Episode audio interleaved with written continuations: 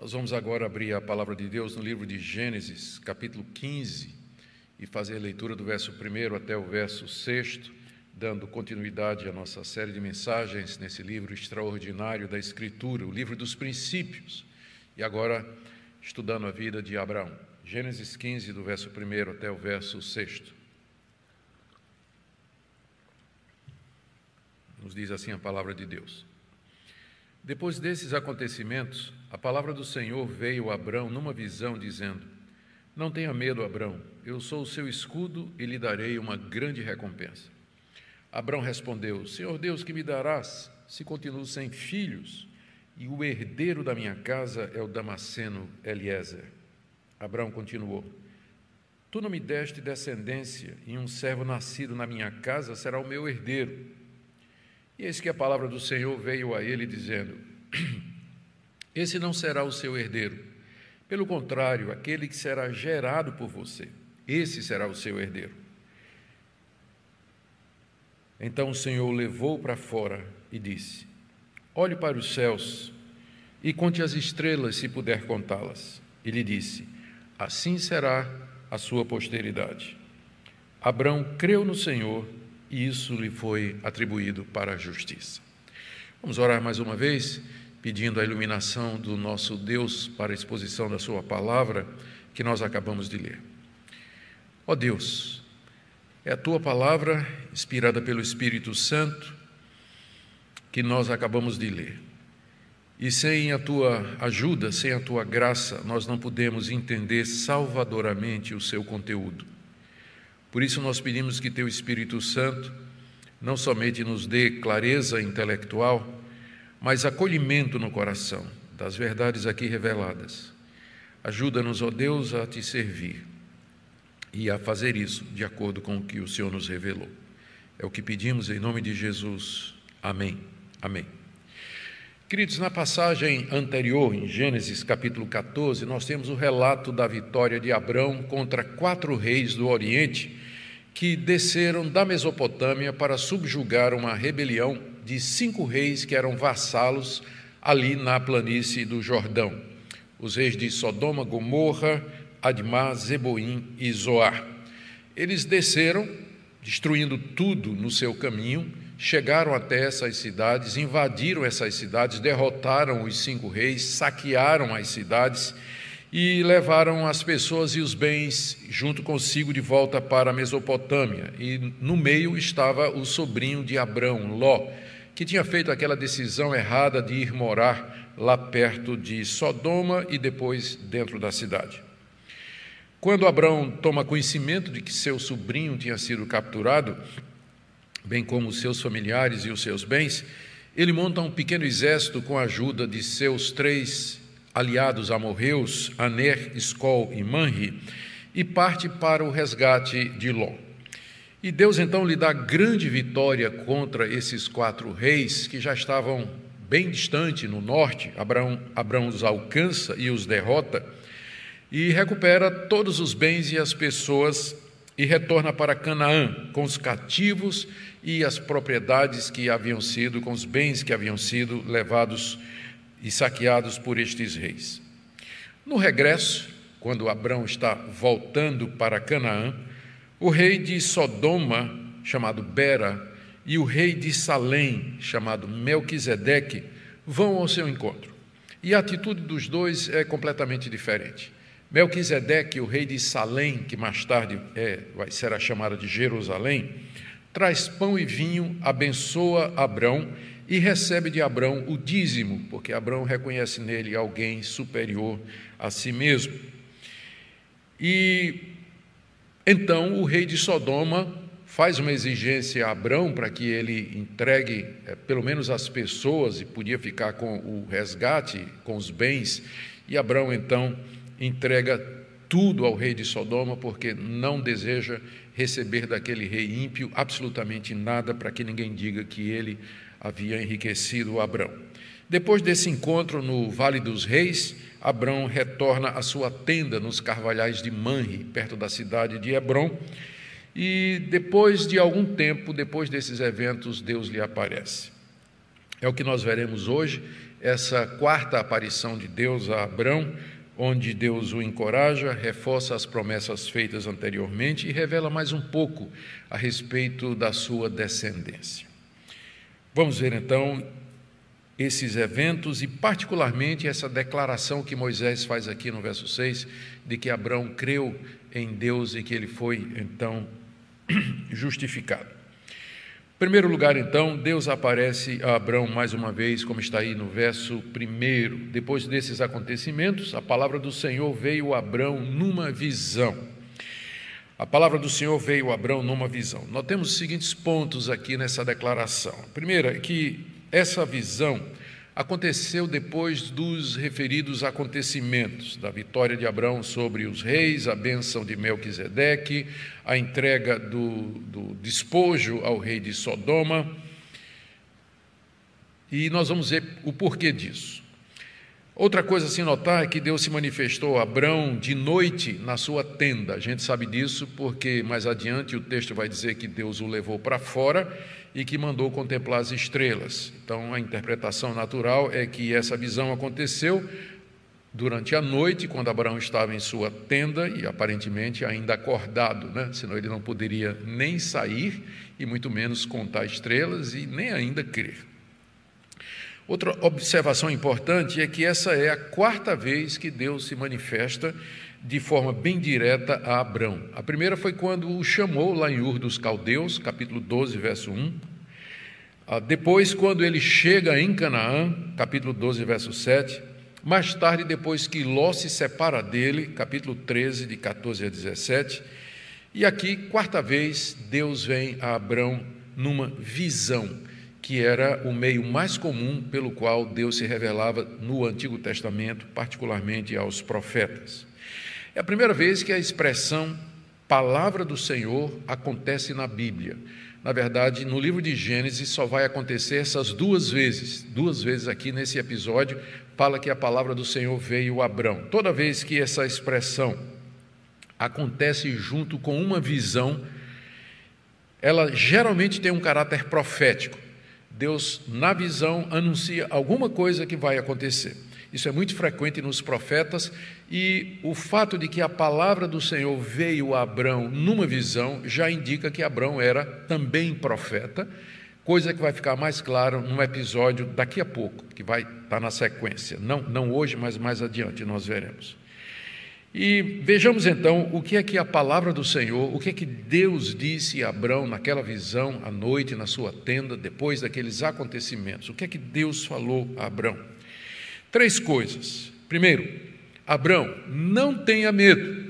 Deus lhe traz essa palavra de encorajamento. Talvez porque agora, depois da batalha ter terminado e a euforia, o entusiasmo pela vitória ter baixado um pouco, o medo pode ter rondado o coração de Abrão. Lembrando que os covardes têm medo antes da batalha, mas os heróis somente depois, como é o caso de Abrão. Que medo poderia ser esse depois daquela vitória? Medo de que os reis derrotados pudessem armar um exército muito maior e voltar para a vingança. Era perfeitamente possível. Medo de que os cananeus quisessem fazer guerra contra ele, depois que eles viram o poder de Abrão e que Abrão, se quisesse, poderia dominar toda aquela região. Talvez o receio dos seus inimigos entrou no coração do velho guerreiro. E Deus então lhe aparece dizendo: Abrão, não tenha medo.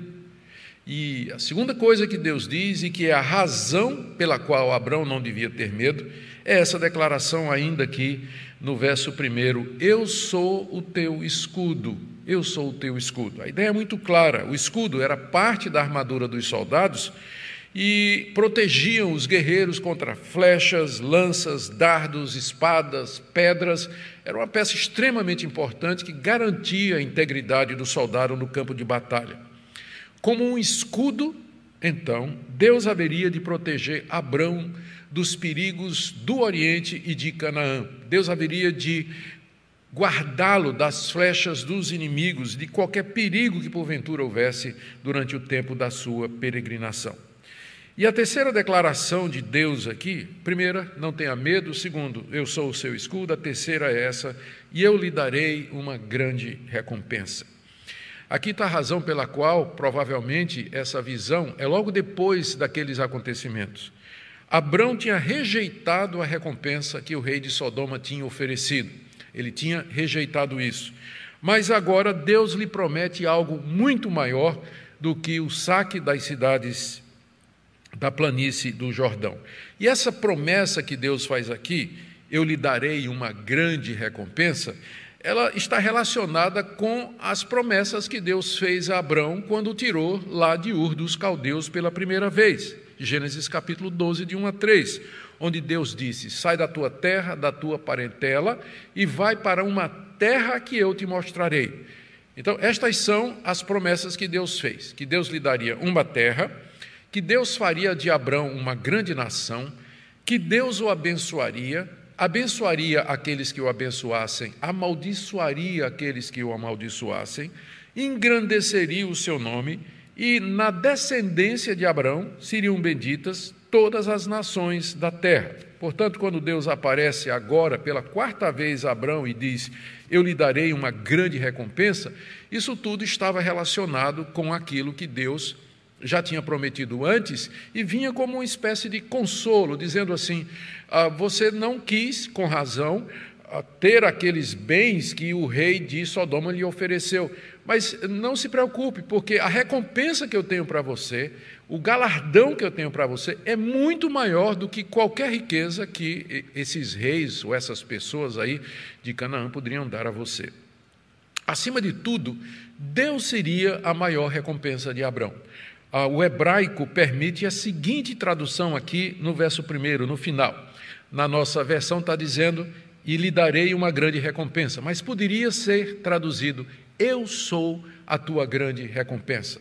E essa tradução é seguida pela tradução revista e corrigida, versão revista e corrigida, e em inglês algumas versões como a NIV, NIV ou a AV, a versão autorizada ou qualquer que seja a tradução aqui, o mais provável é que é essa aqui que nós temos, lhe darei uma grande recompensa, ah, mas qualquer que seja a tradução, o fato é que Deus era a grande recompensa, o grande galardão de Abrão e que, portanto, valia mais do que qualquer coisa que porventura Deus desse a Abrão. Deus era a grande recompensa dele, a recompensa que seria dele para todo sempre. Agora, meu segundo ponto é que Abrão aproveita esse momento em que Deus vem graciosamente até ele e se queixa diante de Deus. Ele, ele não é tomou a oportunidade, Deus lhe apareceu numa visão de noite e disse: Abraão, não tenha medo, porque eu sou teu escudo e tua recompensa vai ser grande. E Abraão então entende que ali é o momento dele abrir seu coração diante de Deus e expressar toda a angústia, preocupação e temores que ele tinha. E ele então se dirige a Deus, aqui no verso 2. Abraão respondeu: Senhor Deus. É a primeira vez que aparece o nome Adonai como um apelativo para Deus. E foi traduzido no, no hebraico é Adonai Yahvé, que traduzido é Senhor Deus. A palavra Adonai significa Senhor soberano, aquele que é dono supremo de todas as coisas. E talvez foi aquela visão que Abraão teve de Deus, o texto diz que Deus veio falar com ele numa visão, Deus, Deus se revelou a sua glória, a sua majestade ali naquela tenda a Abrão, e Abrão teve uma visão mais clara do poder de Deus, da sua glória, e portanto agora ele o chama de Adonai, que é o que o termo significa, soberano Senhor. É interessante que apesar de que Abrão se sente no o privilégio de se queixar diante de Deus, mas ele ainda se vê como um mero servo de Yahweh. Yahweh é o soberano Senhor. E mesmo que ele vá se queixar, ele não, ele não questiona a autoridade de Deus, ele não questiona o poder de Deus e nem os caminhos de Deus, porque o chama de Adonai. Mas assim mesmo ele vai abrir seu coração e trazer suas queixas diante de Deus. E são E, e, e são quatro queixas que ele vai fazer, nós veremos. Agora é importante ver que nenhuma delas procedia da falta de fé em Deus ou de um questionamento da sua autoridade. Abraão apenas queria entender é, como é que essa grande recompensa que Deus falou e que está ligada às promessas que ele tinha feito até então, como é que ele deveria cumprir essas promessas, uma vez que já muito tempo havia decorrido, desde que ele saiu de Ur dos Caldeus. Abraão não ficou num desespero silencioso, mas ele reuniu forças espirituais para se dirigir a Deus, aproveitando aquela oportunidade em que Deus lhe apareceu. Vejamos então as quatro queixas de Abrão diante da aparição que Deus lhe deu e da promessa que Deus lhe fez. Aqui eu não vou seguir a ordem do texto, mas uma sequência mais teológica. Quais são as queixas? São quatro. Primeira, Deus não tinha lhe dado uma descendência como ele tinha prometido. Está aí no verso 3. Tu não me deste descendência. Abraão está se queixando diante de Deus ele não está reclamando de Deus, mas ele está dizendo: Senhor, até agora eu não tenho uma descendência, e sem descendência, como é que essas promessas vão se cumprir? Por exemplo, como é que eu virei a ser uma grande nação, como o Senhor disse? E como é que eu vou poder, essa grande nação vai abençoar outras se eu não tenho descendência? O Senhor não me deu descendência até agora. A segunda queixa está no verso 2: Senhor Deus, o que me darás? Se continuo sem filhos, desde o dia que o Senhor falou comigo lá em Ur dos Caldeus, eu continuo sem filhos. E pelo jeito eu vou morrer sem filhos, porque no hebraico essa expressão continuo, ela significa caminhar, ir, e o sentido pode ser esse: eu vou caminhar até a morte, ou eu vou morrer sem ter filhos, do jeito que as coisas estão caminhando, do jeito que as coisas são, eu, aparentemente, primeiro, o Senhor não me deu descendência, e segundo, do jeito que as coisas vão, eu vou morrer sem filhos, já que nada está acontecendo. Eu estou ficando cada vez mais velho e a minha esposa Sarai continua estéril. A terceira queixa de Abraão está aí no verso, nos versos 2 e 3. Alguém que não é meu filho vai acabar sendo o meu herdeiro. Abraão tinha em mente um servo dele chamado Eliezer que é aqui adjetivado como sendo o Damasceno. Curiosamente, não sei se intencional, parece ter um jogo de palavras aqui no hebraico, né?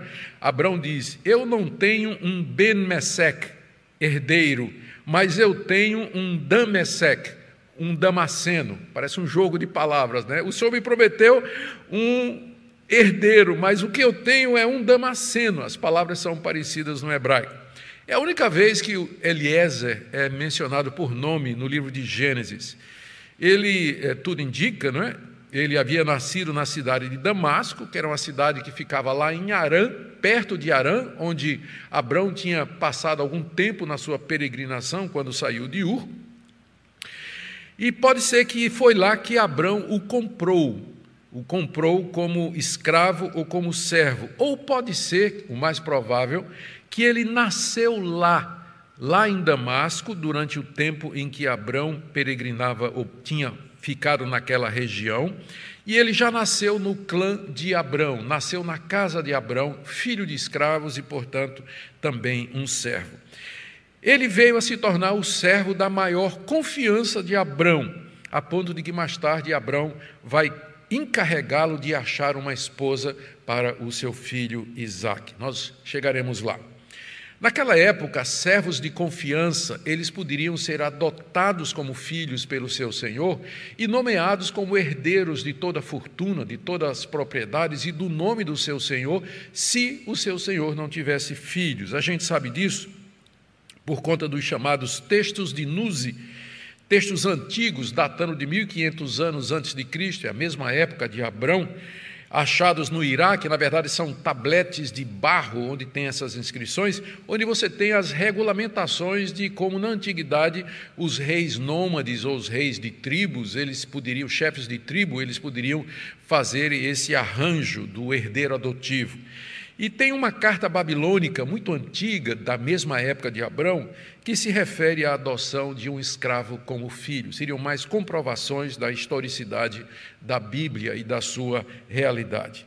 A pergunta de Abrão, quando ele diz assim: Meu herdeiro vai ser o Damasceno Eliezer, meu servo nascido em casa, seria mais ou menos assim: É assim que o senhor vai cumprir a promessa? Porque o senhor até agora me disse: ah, Você vai ter uma descendência, e essa descendência vai virar uma grande nação e ela vai abençoar todas as demais nações. Mas então a minha pergunta é: uma vez que eu não tenho filhos, o senhor quis dizer desde o começo que a minha descendência seria através de alguém adotado, como Eliezer, o meu servo de maior confiança? Essa seria a dúvida de Abrão aqui. A sua quarta queixa está no verso 2, logo no início. Eu primeiro mencionei as outras para depois você entender porque é que ele diz aqui é, no verso 2: Senhor Deus, o que me darás? É? Parece uma pergunta assim. É, Deus chega e diz: Olha, eu vou te dar uma grande recompensa. Abraão diz: Mas Senhor, o, o que o Senhor vai me dar? É, é, o que ele quer dizer aqui é mais ou menos isso: de que adianta o Senhor me dar essa terra, o Senhor me dar um nome, o Senhor me dá grande fortuna se eu não tenho filhos que possam herdar essas coisas? De que adianta eu ganhar tudo isso que o Senhor prometeu se eu não tenho filhos que vão desfrutar disso? Como a promessa de um herdeiro meu abençoar o mundo poderá se cumprir? Estas são as interrogações, as queixas que Abraão fez quando Deus lhe apareceu naquela noite, numa visão gloriosa o, o Deus que é o Deus Adonai, Adonai Yahvé, o Senhor Deus, ele apareceu a Abrão e Abrão tomou aquilo como ocasião para abrir o seu coração. Existem algumas lições aqui que nós tiraremos mais no final do texto, mas já aprendamos aqui com Abrão que quando nós temos dúvidas, quando nós temos questionamentos, a solução não é ficar num desespero silencioso, virar as costas para Deus ou se fechar na nossa própria caverna, mas é ir até Deus e abrir o coração, como exatamente Abraão fez aqui. Vamos para a terceira parte da nossa mensagem, quando Deus, em resposta, conforta, anima Abraão e lhe dá as respostas que ele queria. Está aí nos versos 4 e 5. Notemos que o fato de que Deus respondeu a Abrão significa que ele não tomou como um insulto ou como uma afronta os questionamentos do seu servo. Ele, na sua misericórdia, dá as explicações e conforta Abrão com três declarações que eu quero ver aqui com vocês. Note que pela segunda vez a expressão a palavra do Senhor aparece indicando tom profético, né? verso 4. A primeira vez foi no verso 1, a palavra do Senhor veio a Abraão numa visão, e agora no verso 4, e eis que a palavra do Senhor veio novamente a ele, dizendo. Mas tudo isso foi num evento só, naquela noite. Aqui a palavra do Senhor, como eu disse, indica um tom profético. Quais são as três respostas de Deus, ou as três declarações que ele faz a Abraão? Primeira, está aí no verso 4 Eliezer não seria o herdeiro de Abraão, como ele diz aqui. Esse não será o seu herdeiro, esse aqui é Eliezer. Por mais fiel e querido que ele seja, ele não será o seu herdeiro, Abraão, porque herdeiro adotivo não é o que eu tenho nos meus planos. Então, Deus já agora é, afunila a promessa. Porque ele tinha dito: você vai ter uma descendência. Essa descendência poderia ser natural ou adotada. Então ele aqui já exclui a adoção. Não vai ser Eliezer, não vai ser através de alguém adotivo. Segunda declaração, ainda no verso 4. Pelo contrário, aquele que será gerado por você, esse será o seu herdeiro. Literalmente gerado no hebraico é das tuas entranhas aquele que vier das tuas entranhas, ou seja, um filho natural e não um filho adotado. Esse é um ponto da promessa que Deus não tinha ainda revelado a Abrão, porque, como nós dissemos, a, descendência poderia vir por alguém que fosse adotado. Mas Deus aqui agora deixa claro a Abrão que ele vai fazer alguma coisa, um milagre vai ter que acontecer com aquele idoso casado com um estéreo. Das entranhas dele viria aquele filho natural que herdaria todas as promessas. A terceira declaração de Deus está aí no verso 5. A sua descendência, Abrão, ela vai ser tão numerosa como as estrelas do céu. Deus já tinha usado uma metáfora semelhante. Se você tem acompanhado a nossa exposição, você lembra que lá no capítulo 13, verso 16, Deus disse a Abrão, quando lhe apareceu pela terceira vez: Farei tua descendência como pó da terra de maneira que, se alguém puder contar o pó da terra, então será possível contar também os seus descendentes. Primeiro, ele disse: a tua descendência vai ser tão numerosa como o pó da terra. E agora, Deus usa uma outra metáfora. Ele leva Abrão para fora da tenda, com o objetivo de fortalecê-lo, e manda que ele olhe para as estrelas e que ele conte as estrelas se for possível a posteridade dele, que viria através de meios naturais, seria tão numerosa como as estrelas, ou como ele já tinha dito antes, como o pó da terra. Duas metáforas aqui.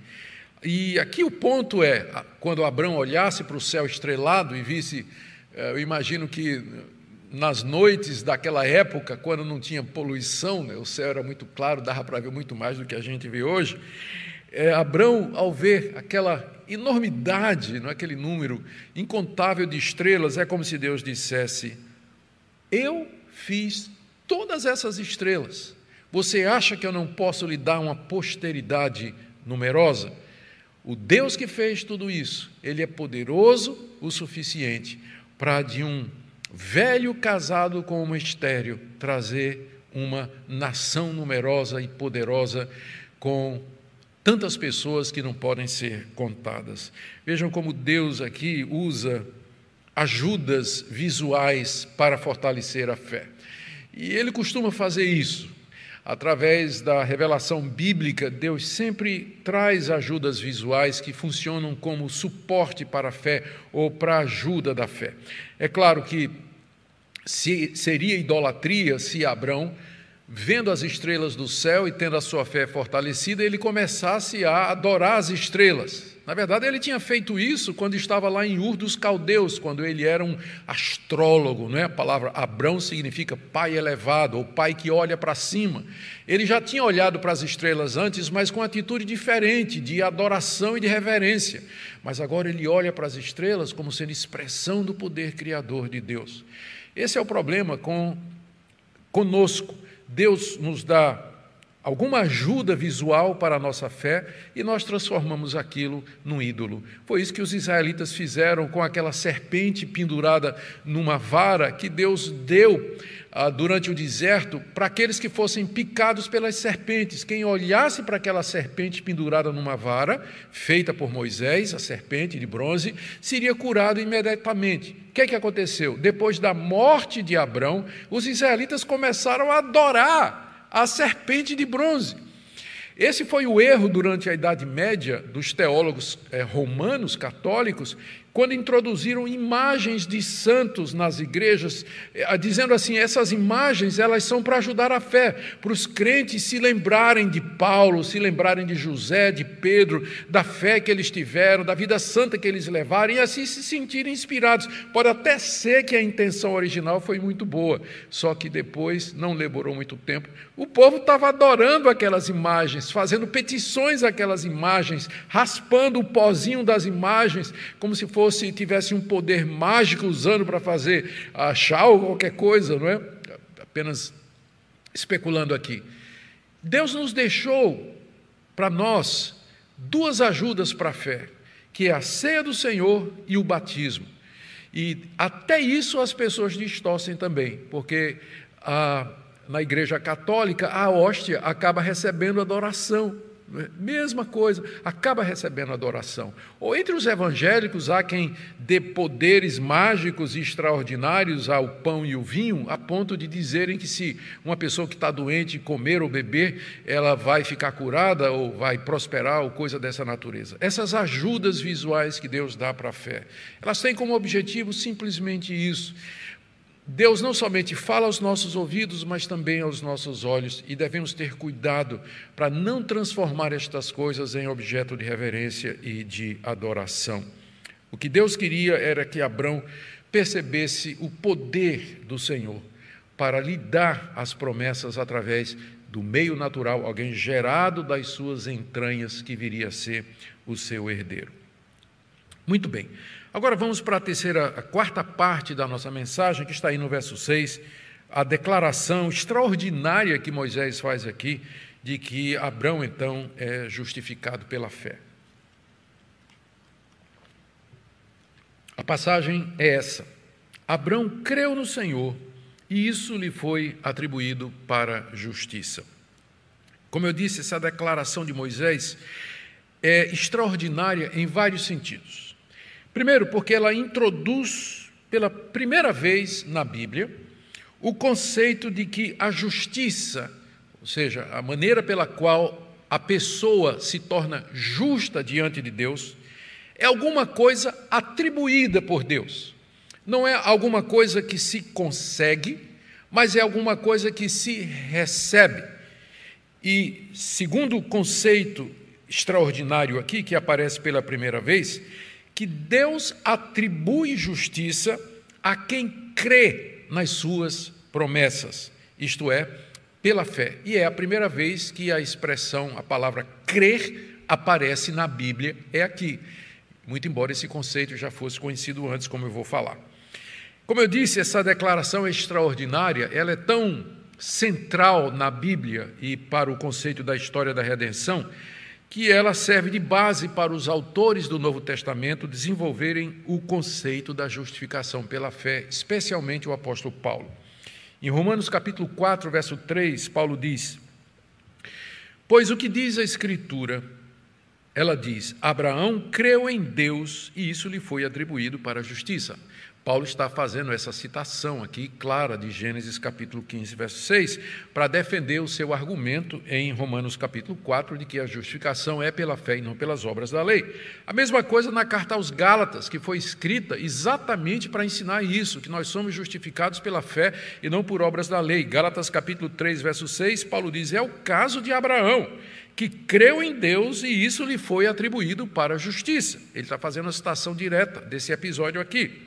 Ou também, para não pensar que é só Paulo, Tiago, capítulo 2, verso 3, ele diz assim: E se cumpriu a escritura que diz: Abraão creu em Deus e isso lhe foi atribuído para a justiça, e ele foi chamado amigo de Deus. Vejam quão extraordinária é essa passagem, não é? Ela serve de base para o entendimento neotestamentário de que Deus justifica pecadores não por obras da lei, mas mediante a fé em Jesus Cristo. E é claro, essa passagem também ah, e o conceito que ela traz serviu de base para a reforma protestante. É o começo da reforma protestante, é o que deu o start, né? o, o pontapé inicial na reforma protestante foi quando Lutero redescobriu essa verdade de que somos justificados pela graça mediante a fé em Cristo e não por obras.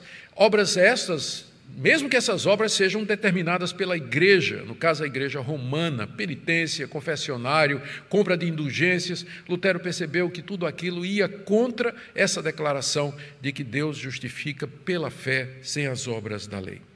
Há vários pontos que nós temos que considerar aqui nessa passagem, e eu queria chamar a sua atenção para isso, uma vez que ela é a passagem é, mais difícil de interpretar aqui no texto que nós temos para a mensagem de hoje. Primeiro, essa declaração de que Abraão creu no Senhor e isto lhe foi atribuído para a justiça, trata-se de uma declaração teológica de Moisés, não somente sobre esse momento em particular, mas sobre toda a vida de Abraão.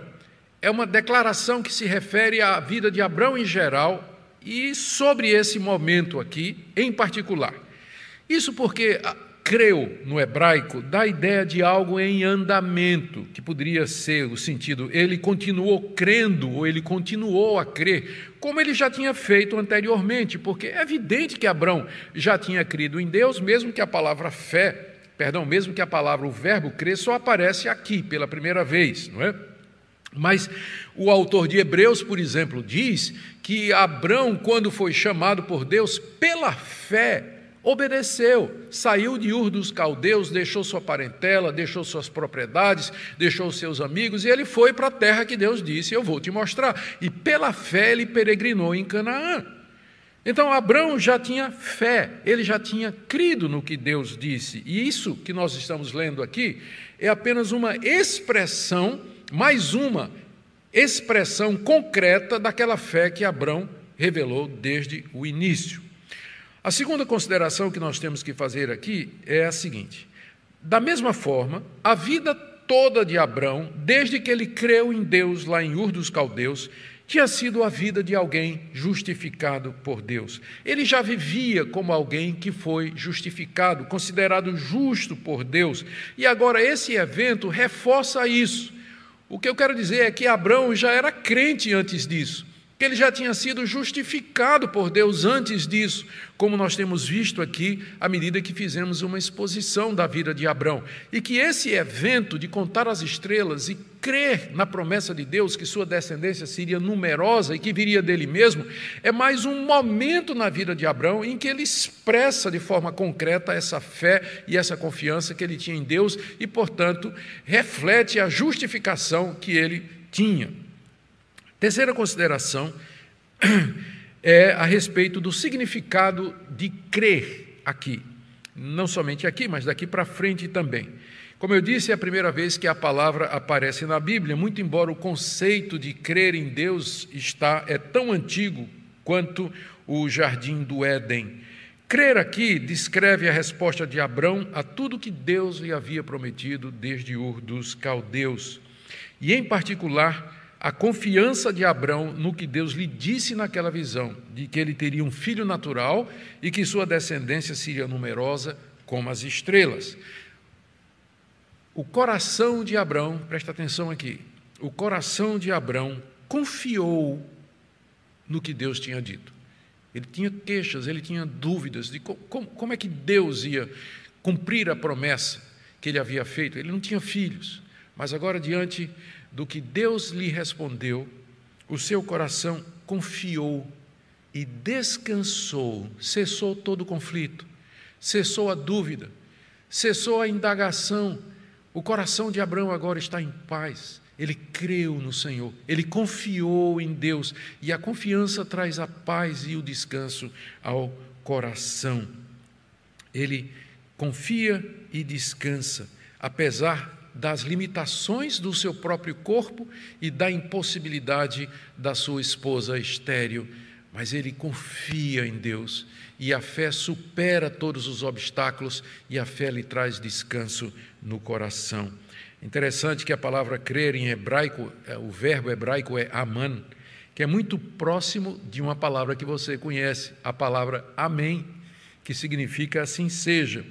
Em outras palavras, quando diz que Abraão creu no que Deus disse, significa que Abraão disse amém quando Deus fez a promessa.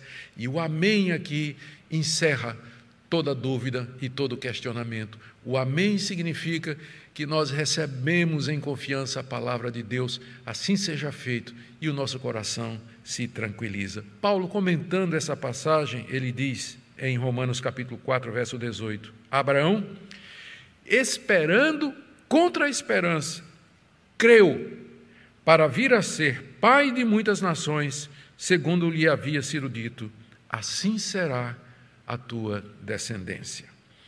Vamos agora para a quarta, a quarta consideração. Nós estamos fazendo considerações aqui é, em, no, no, verso 6 do capítulo 15 de Gênesis. Não é? Primeira consideração é que é uma declaração teológica geral sobre a vida de Abraão e sobre aquele momento em particular. Segundo, da mesma forma, com respeito à sua justificação. Vimos, em terceiro lugar, o que é que crer significa e agora também nós vamos dizer que é a primeira vez que aparece na Bíblia o conceito de que Deus justifica pessoas atribuindo a elas a sua fé. Atribuir significa considerar, imputar, contar como. Deus considerava Abrão como justo diante dele. Claro que Abrão era um pecador, nós vimos isso claramente naquele episódio vergonhoso lá no Egito, quando Abrão mente a respeito da sua mulher para ter sua vida poupada. Abraão era um pecador, mas Deus lhe atribuía justiça, Deus o considerava e o tratava como justo. Isso com base na fé que Abraão havia demonstrado desde Ur dos Caldeus. É interessante aqui, percebam por que, que essa passagem acaba sendo a base para a doutrina da justificação pela fé, lá no Novo Testamento? Perceba que Abraão já tinha demonstrado obras suficientes para ser considerado justo. A sua obediência, a sua devoção a Deus, a sua perseverança, o seu amor para com seu sobrinho Ló, a sua generosidade, o seu altruísmo. Contudo, ele é justificado não por essas obras que ele tinha em abundância. Era um homem piedoso, temente a Deus, que fazia o bem, generoso, reto nos seus caminhos. Entretanto, não foi pelas suas obras que Deus lhe atribuiu justiça, mas quando ele creu nas promessas de Deus, quando ele confiou e descansou naquilo que Deus havia dito. Moisés coloca essa declaração aqui, essa declaração geral sobre a fé de Abrão e sua justificação por Deus, por causa do que vem em seguida e que nós veremos no próximo domingo, mercê de Deus. Deus vai fazer então uma aliança formal com Abrão. Até agora eram promessas recebidas em fé, mas Deus vai fazer um pacto oficial com o seu servo crente. E essa declaração de Moisés aqui, Abrão creu em Deus e isso lhe foi atribuído para a justiça, prepara o caminho para o que vai acontecer em seguida, como nós veremos na próxima mensagem, assim Deus permita. Vejamos agora, já em conclusão, o que Moisés queria ensinar ao povo de Israel? Qual a mensagem que esse, esse episódio, do verso 1 até o verso 6 do capítulo 15, qual a mensagem que essa passagem passaria para os primeiros ouvintes do livro de Gênesis? Primeiro, que os israelitas, descendentes de Abrão, eles eram justificados diante de Deus mediante a fé nas suas promessas, exatamente como Abraão foi. E esse ponto é importante pelo seguinte: Moisés havia dado à nação de Israel, da parte de Deus, toda uma legislação, um conjunto de leis lá no Monte Sinai, depois que Deus os tirou da terra do Egito. Havia leis civis pertinentes a Israel como nação, leis cerimoniais referentes ao culto, a Deus e à piedade dos israelitas, e sua lei moral resumida nos Dez Mandamentos. Todas a, toda aquela legislação mosaica regulava o caminho da salvação que Deus havia revelado desde o jardim do Éden. Elas apontavam para o filho da mulher, a semente bendita, o descendente que haveria de esmagar a cabeça da serpente, como havia sido prometido, e em quem seriam benditas todas as nações do mundo. Aquelas leis apontavam para o Salvador. Elas não eram o caminho da salvação, mas apontavam para aquele que haveria de salvar. Os israelitas, então, eles seriam salvos pela fé, como Abraão foi, ao considerar aquelas leis, os sacrifícios, as cerimônias, o ministério do sacerdócio levítico e assim por diante. A justiça deles não viria deles mesmos, mas seria atribuída por Deus mediante a fé. Infelizmente, os judeus perderam de vista esse ponto importante que o seu pai Abraão foi justificado por fé e não por obras, e especialmente na época de Jesus e dos apóstolos, o judaísmo tinha se tornado uma religião legalista, onde a salvação era entendida como sendo pelo cumprimento das leis, por obras da lei. E foi contra essa visão legalista que Paulo ensinou em Romanos, em Gálatas, na segunda aos Coríntios, em Colossenses, todo o Novo Testamento.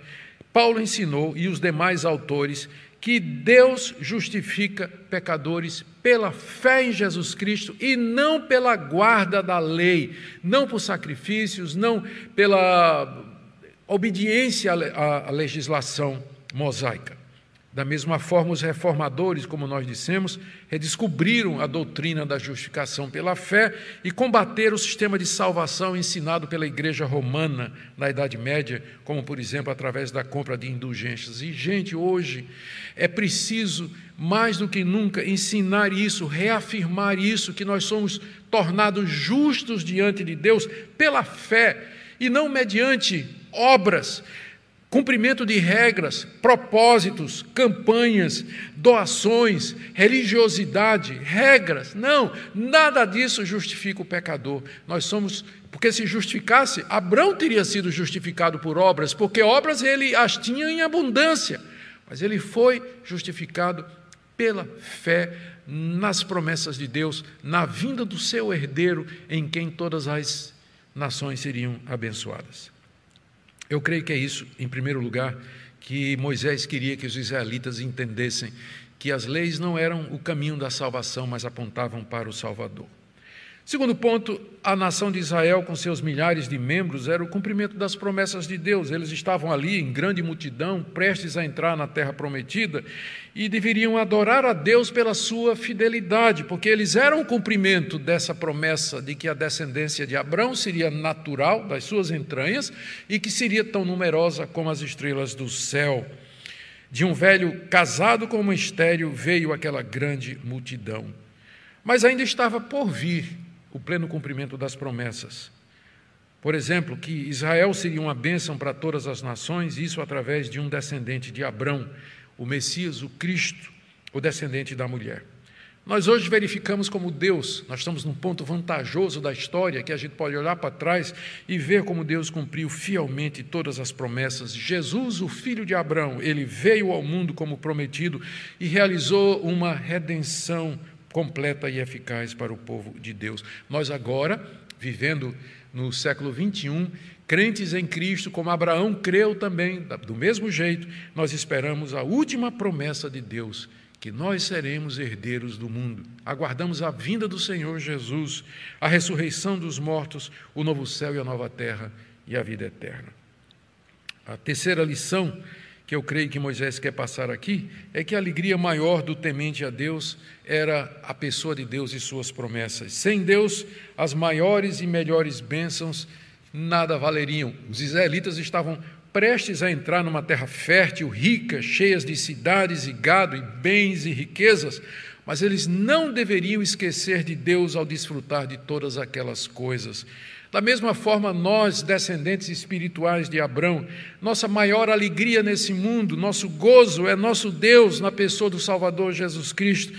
E sem o Senhor, nada desse mundo enche nosso coração de alegria. Que essa palavra ela possa consolar o seu coração no meio dos momentos difíceis que nós estamos vivendo agora.